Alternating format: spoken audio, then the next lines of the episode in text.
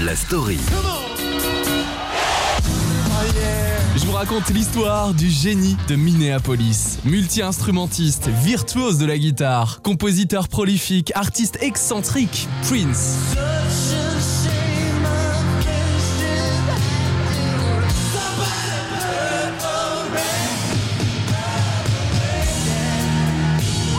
Son premier succès Purple Rain en 1984 s'écoule à plus de 20 millions d'exemplaires. Ses concerts impressionnent la planète entière et ses apparitions dans les médias sont rares.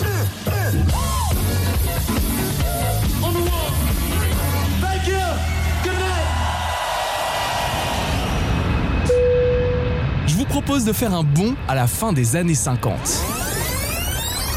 Direction le nord-est des États-Unis, au bord du Mississippi. Captain, we're just lining up for our departure. I'm pleased to say they've booked the time forward.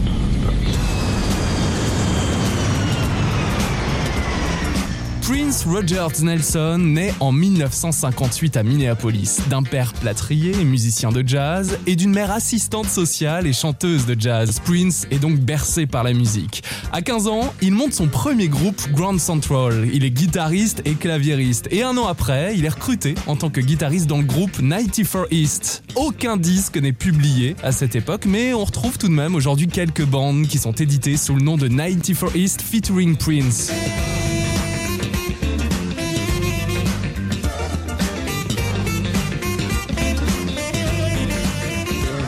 En 1976, et fort de cette expérience, Prince embarque son groupe dans l'enregistrement d'un album, toujours chez lui à Minneapolis, au Moon Sound. Le propriétaire Chris Moon est impressionné par le jeune musicien, par son charisme, et lui propose de travailler sur des publicités. Ça, c'est pour avoir son studio gratuitement, une sorte d'échange. Là, Prince s'investit pour créer ses propres maquettes et laisse peu à peu son groupe de côté. Il produit 14 titres tout seul, tente de se faire connaître à New York, sans succès. Jusqu'au jour où Chris Moon lui présente Owen Qui devient son agent artistique. Alors, au départ, pour conquérir les maisons de disques, faut savoir que Prince et son agent mettent en place une stratégie, comme par exemple en rajeunissant l'artiste de deux ans et en le présentant comme le nouveau Stevie Wonder. Ils imposent aussi leurs conditions qui sont inédites et qui permettent à Prince d'être son propre producteur, auteur, compositeur et interprète alors qu'il n'a que 18 ans. L'été 1977, un contrat de trois albums avec Warner est signé et c'est le début d'une grande et belle carrière.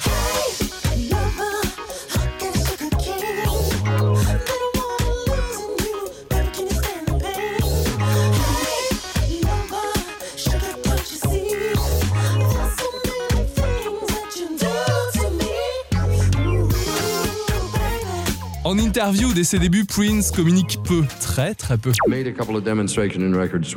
J'ai dit tout à l'heure que vous aviez enregistré des démos à l'adolescence, mais vous êtes à peine plus âgé.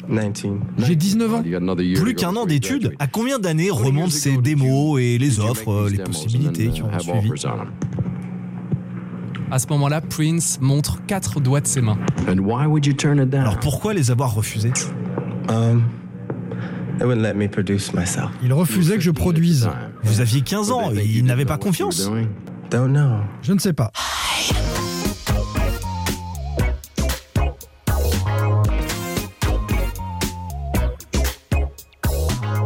Prince a 20 ans quand il dévoile son premier album, qui sort d'ailleurs uniquement aux États-Unis en vinyle et en 78. C'est For You, un disque disco funk une petite touche de gospel. Et si vous l'avez chez vous, lisez bien le livret du vinyle puisque les crédits indiquent au niveau de la réalisation artistique que Prince l'a produit, arrangé, composé et interprété en jouant de 23 instruments, dont différents types de claviers utilisés pendant l'enregistrement. Bref, l'album laisse déjà entendre une certaine variété d'influences. Et le premier single, Soft and Wet, qu'on entend, c'est un petit exemple de ce qui devient plus tard le Minneapolis Sound, le genre musical que développe Prince à la fin des années 70 et qui se trouve au carrefour du funk, du rock et de la soul. À cette époque, Prince n'a pas de section de cuivre comme les grands groupes funk et ce qui est aussi intéressant, c'est qu'en jouant de tous les instruments lui-même, eh bien il remplace les cuivres par des sons au clavier, d'où la connotation new wave puis rock dans la musique soul funk de l'artiste au début des années 80.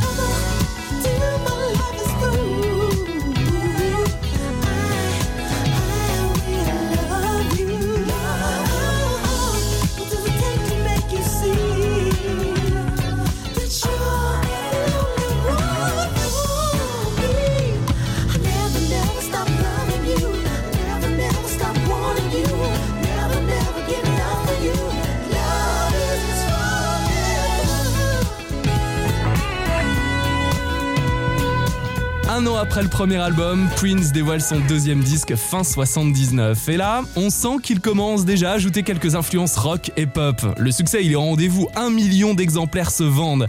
Et le single qui cartonne, c'est I Wanna Be Your Lover. Multidiffusé sur les radios, il arrive au top des charts. Ça vous dit de danser un peu? Voici Prince.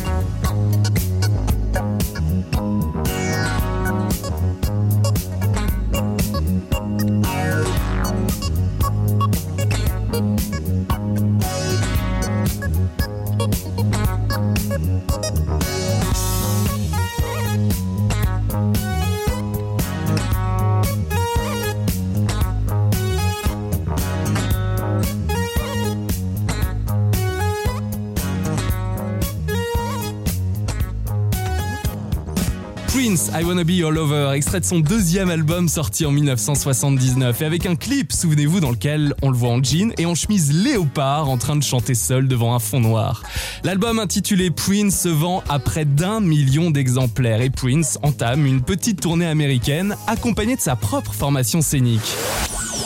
West, la story. Pour parler du premier concert de Prince en tant qu'artiste solo, faut revenir en janvier 1979, neuf mois avant la sortie de son deuxième album. C'est avec sa formation de musicienne et musicien qu'il décroche une première date. C'est un concert au Capri Theater de Minneapolis devant près de 300 spectateurs et à l'époque la place était un peu plus de 4 dollars. Selon certains témoins, il aurait passé une bonne partie du concert dos au public, mais en échangeant surtout avec ses musiciens. C'est vrai qu'il est accompagné d'un guitariste, d'un bassiste, d'une et d'un claviériste et d'un batteur. Et ce qui l'inspire pour créer cette formation scénique, ce sont les groupes de George Clinton ou le groupe Sly and the Family Stone à la fin des années 60 qu'il adore.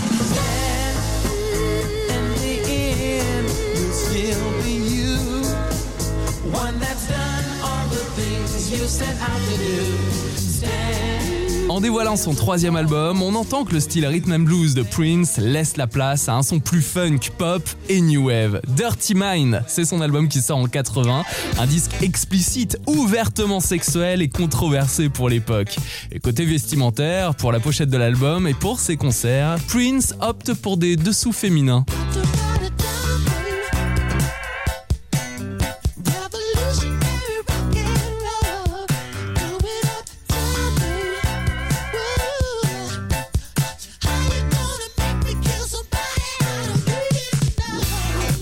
Prince écrit toutes les chansons de cet album Dirty Mind et l'enregistre en studio quasiment seul. Et pour les premiers concerts, il décolle direction l'Europe pour la première fois.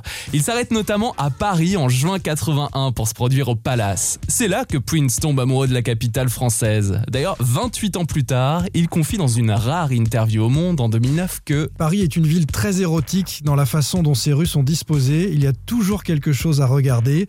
Certains monuments, la tour Eiffel ou l'obélisque de la Concorde sont même euh, clairement des symboles amoureux. Pour moi, Paris est aussi la ville des arts, un symbole contre la tyrannie. C'est la même année, en 1981, qu'un album de Prince est distribué pour la première fois chez nous en France. Bien avant For You, Prince et Dirty Mind. C'est le quatrième album de sa discographie, Controversy, et l'année suivante, il dévoile un double album, 1999. On est en 1982.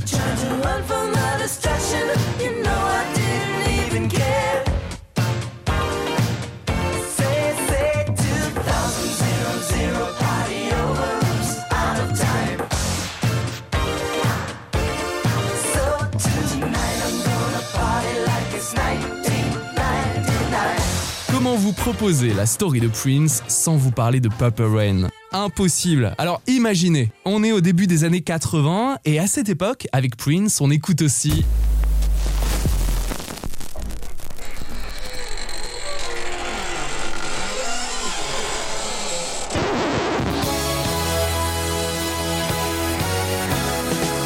Raz-de-marée Michael Jackson qui devient à 25 ans une nouvelle icône pop mondiale suite au succès de son sixième album Thriller dès novembre 1982.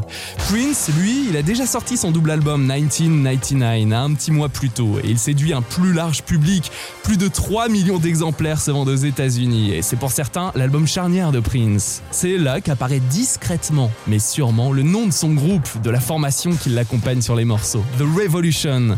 On dit qu'à cette période, Prince est souvent vu en train d'écrire, de prendre des notes dans un petit carnet violet. Une idée ambitieuse lui trotte dans la tête. Il veut développer un album et surtout un film sur sa propre histoire. Sa maison disque n'y croit pas vraiment, mais son projet aboutit et à ce moment-là, personne ne pense que son projet va faire le tour de la planète, avec des ventes de disques estimées jusqu'à 22 millions d'exemplaires. Mais je vous raconte tout ça après son titre phare Papa Rain en live. Vous écoutez la story de Prince.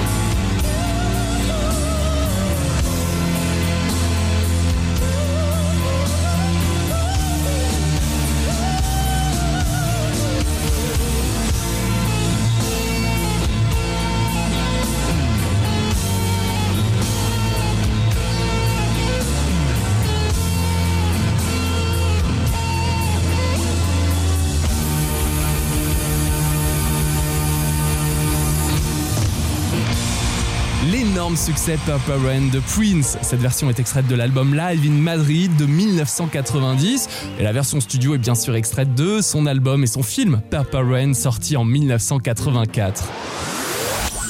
It West, la story. C'est donc la bande originale du film musical Papa Rain qui raconte sa propre vie. Prince joue dans le film le rôle principal, celui du Kid, un musicien qui brille dans un club de Minneapolis, sa ville d'origine. C'est réalisé par Albert Magnoli et le film sort en juillet 1984. Il rapporte près de 70 millions de dollars. Et le disque lui vaut 3 American Music Awards, 2 Grammy Awards et un Oscar en 85.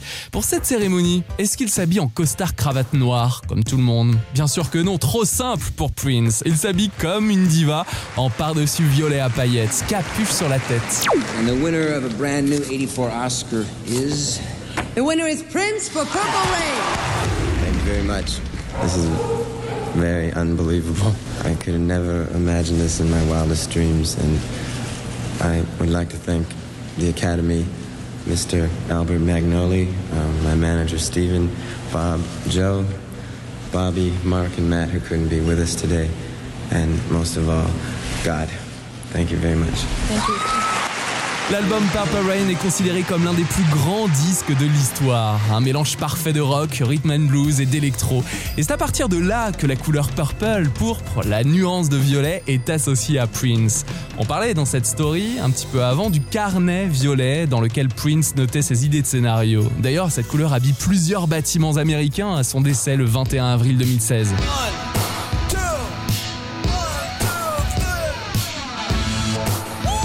Peu après Papa Rain, Prince fait construire son complexe d'enregistrement près de Minneapolis, Paisley Park et dévoile son septième album Around the World in a Day en 1985.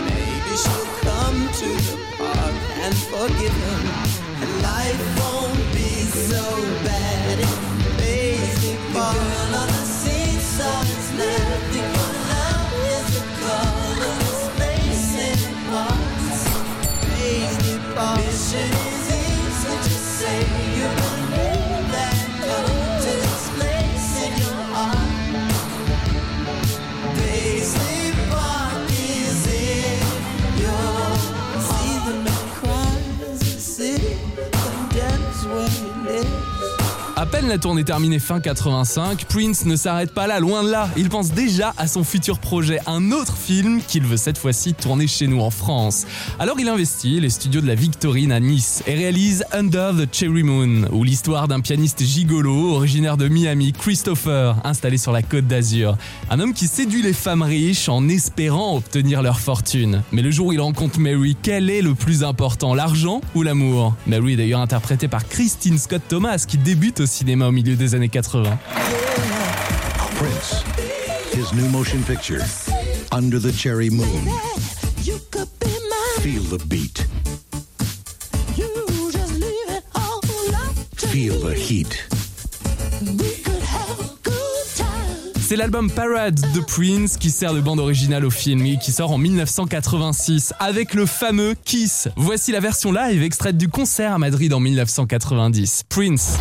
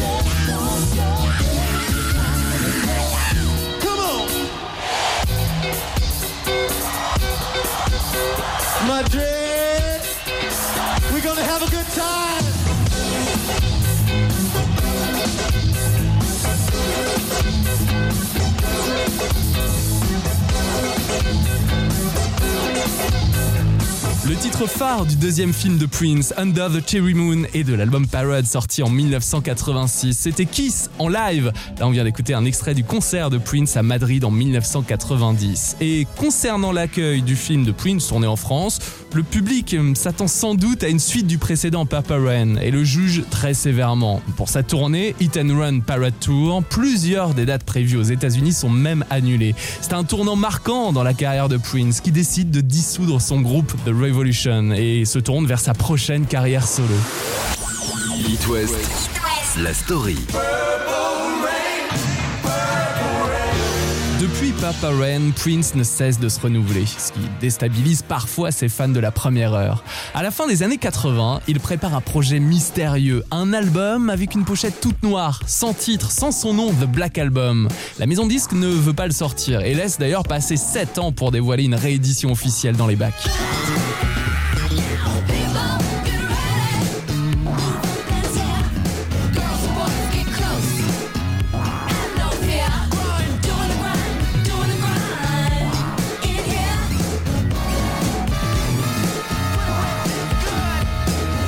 Remplacer le Black Album, Prince dévoile Love Sexy en 1988. Carrément différent puisqu'il est lumineux et apaisé. Bon, vous avez peut-être le disque ou le vinyle chez vous. Regardez bien la pochette où Prince est entièrement nu. Il fait scandale à l'époque. Même si l'album ne connaît pas le succès des précédents, sur scène, Prince impressionne toujours autant. Le Love Sexy Tour cartonne avec sa scène circulaire.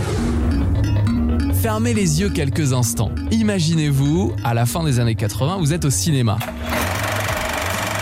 En 1989, dans les salles obscures, on découvre Allô maman ici bébé, Indiana Jones et la dernière croisade, les suites de L'arme fatale et Retour vers le futur, La voilà ma carte. Scanner is là. Je marche. Merci McFly, on se voit demain au turbin. ou encore les aventures du célèbre et impitoyable justicier Batman qui s'apprête à affronter le terrible Joker. Batman avec Michael Keaton, Jack Nicholson et Kim Basinger. Mais qui êtes-vous? Je suis Batman. Ils vont voir s'ils vont voir avec moi. Le réalisateur n'est autre que Tim Burton, qui a une trentaine d'années à l'époque. Et la bande originale est signée Danny Elfman, mais Prince y participe. Il élabore plusieurs chansons qui donnent lieu à un album.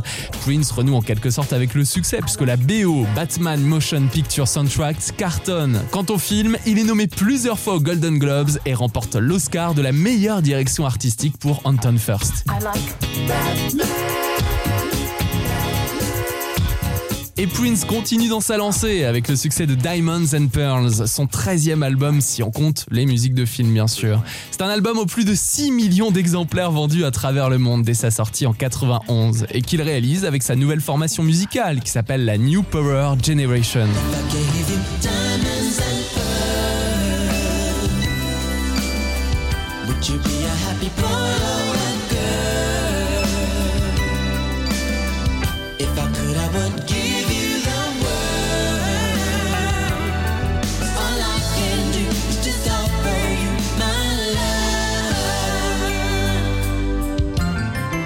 Pour l'anecdote, la guitare utilisée par Prince pendant les sessions d'enregistrement de cet album Diamonds and Pearls, une Fender Gemini 2, est estimée début 2021 entre 45 000 et 90 000 euros aux enchères. Les guitares de Prince, de toute façon, elles atteignent des records aux enchères. Par exemple, la guitare électrique Blue Angel Cloud de 1984 de l'artiste est adjugée à près de 500 000 euros en 2018. C'est le triple de son estimation initiale. Il n'y a pas que les guitares de Prince qui font effet. Le fan de mode a toujours été adepte des tenues exubérantes et des looks excentriques. Pantalon taille haute de toréador qu'il arbore torse nu. Chemise à col jabot associée à des vestes flashy en soie ou en velours comme dans son film Papa Mais aussi des tenues à paillettes, des combinaisons moulantes, costumes couleur or, ensemble à dentelle noire. Ah oui, et sa guitare est parfois customisée pour être une composante à part entière de sa tenue. Et plus récemment, il s'habille en bleu et orange, une tenue en somme toute sobre au Super Bowl en 2007 pour sa performance considérée comme l'une des meilleures de tous les temps au Super Bowl. En 2018, plusieurs de ces tenues de scène, une guitare et des accessoires sont vendus aux enchères à New York, un peu plus de deux ans après son décès. Sa combinaison mauve et sa tunique sombre, sans manches par exemple, sont estimées entre 10 000 et 20 000 dollars. Tenue presque sobre dans le clip de Cream. Voici un extrait de l'album Diamonds and Pearls de Prince, on est en 1991. It West. It West. It West.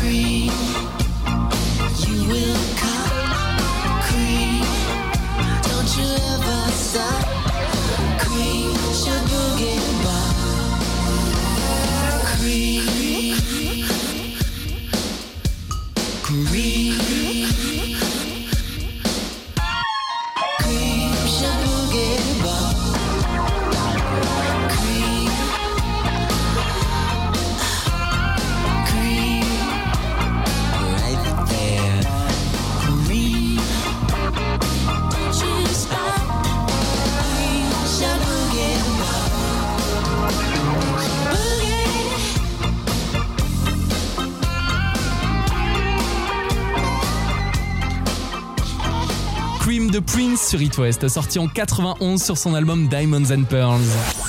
It West, la story. Le génie de Minneapolis, multi-instrumentiste virtuose de la guitare Prince, ou l'artiste aux 30 albums studio, près de 80 millions de disques vendus à travers le monde, l'un des artistes les plus influents de la pop music. Mais construit une sorte de rivalité entre Prince et Michael Jackson. Le premier prodige, le deuxième roi de la pop. Alors je vous parlais dans cette story du succès de l'album Papa Rain de Prince au début des années 80 et celui de Thriller de Michael Jackson. À l'époque, même après, beaucoup ont espéré les voir tous les deux sur scène. Mais les réunir paraissait tout de même complexe pour certains, sauf pour James Brown. Une date reste gravée dans l'histoire de la pop music. Le 20 août 1983, James Brown se produit à Los Angeles au Beverly Theater et il décide d'inviter Michael Jackson sur scène pendant son live pour chanter quelques minutes.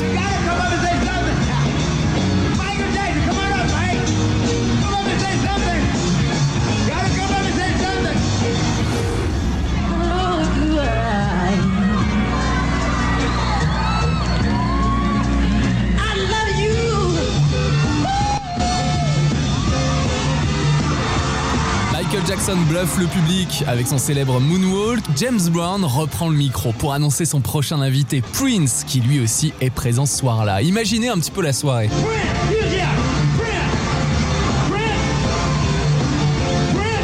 Dans une salle de concert dans les années 80 à Los Angeles, vous faites partie du public qui est à fond. Prince avec sa guitare, qui se met torse nu, il quitte la scène en faisant tomber une partie du décor, il est un peu éméché ce soir-là. James Brown, Michael Jackson et Prince le temps d'une même soirée, ça fait rêver et ça s'est passé donc le 20 août 1983. Prince a bien failli travailler avec Michael Jackson. Quand le roi de la pop écrit son titre, Bad, en 86, il veut en faire un duo avec Prince, que beaucoup donc considèrent comme ennemi. Mais Prince refuse. Ce serait la première phrase de la chanson qui dit Your boot is mine, en français, ton derrière est à moi, qui aurait mis mal à l'aise Prince.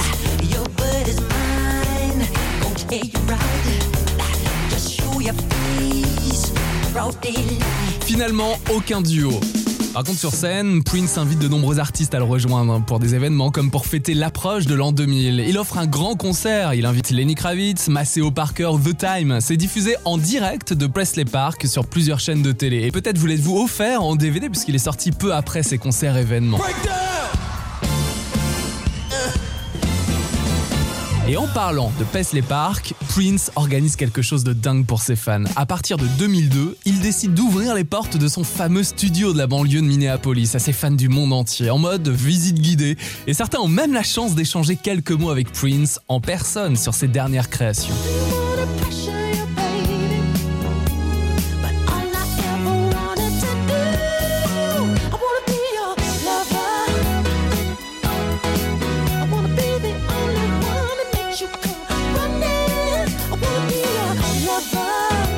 Complexe Paisley Park s'étend sur 5000 mètres carrés. Imaginez, avec de nombreux studios, des salles de répétition créées par Prince pour produire son art en toute liberté. Et tellement d'artistes veulent enregistrer des albums ici ou alors répéter pour des prochains concerts que Prince est parfois même obligé d'aller enregistrer ailleurs ses propres morceaux. Dans ce complexe, il y a aussi une salle sécurisée dans laquelle sont stockées des bandes studio inédites, des enregistrements audio, vidéo de concerts de Prince. Et d'après les proches collaborateurs de ces studios, on trouverait dans une sorte de forte des bandes enregistrées entre Prince et Miles Davis qui sont inédites encore à ce jour. Faut dire que les deux artistes s'admiraient et s'inspiraient mutuellement.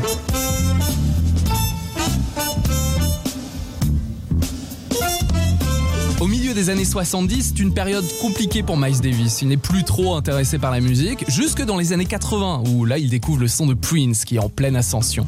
Miles Davis le compare à un nouveau Duke Ellington pour son approche avant-gardiste de la musique. Et Miles signe sur le même label que Prince en 85, la Warner. Et après plusieurs occasions ratées, Prince invite Miles Davis dans son fameux complexe de Paisley Park pendant une grande soirée du Nouvel An le 31 décembre 87. En fait, c'est leur seule et unique sur scène ensemble. Peut-être aura-t-on l'occasion un jour d'écouter de nouveaux morceaux cachés s'ils existent dans cette fameuse chambre forte.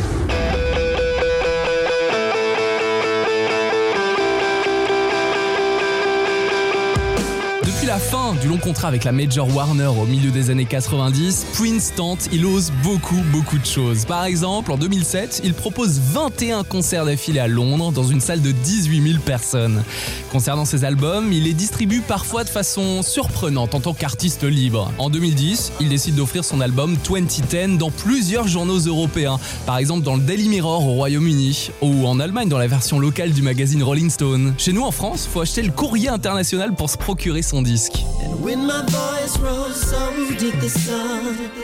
When the trees sang the harmonies one. Every living soul sang the most beautiful melody ever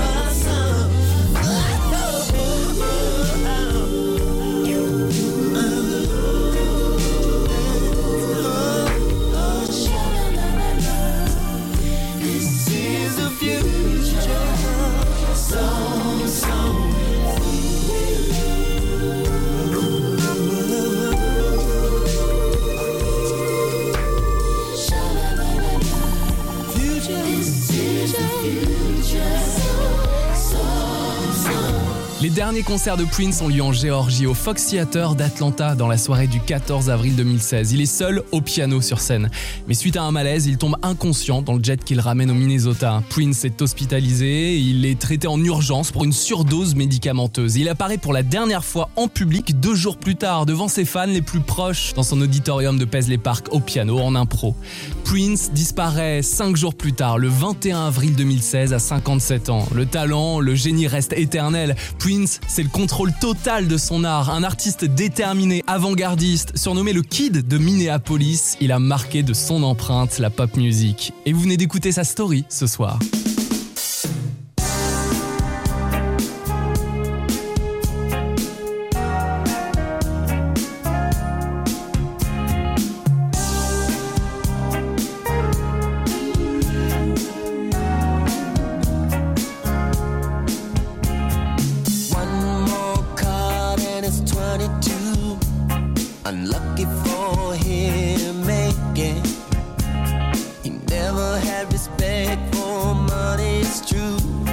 That's why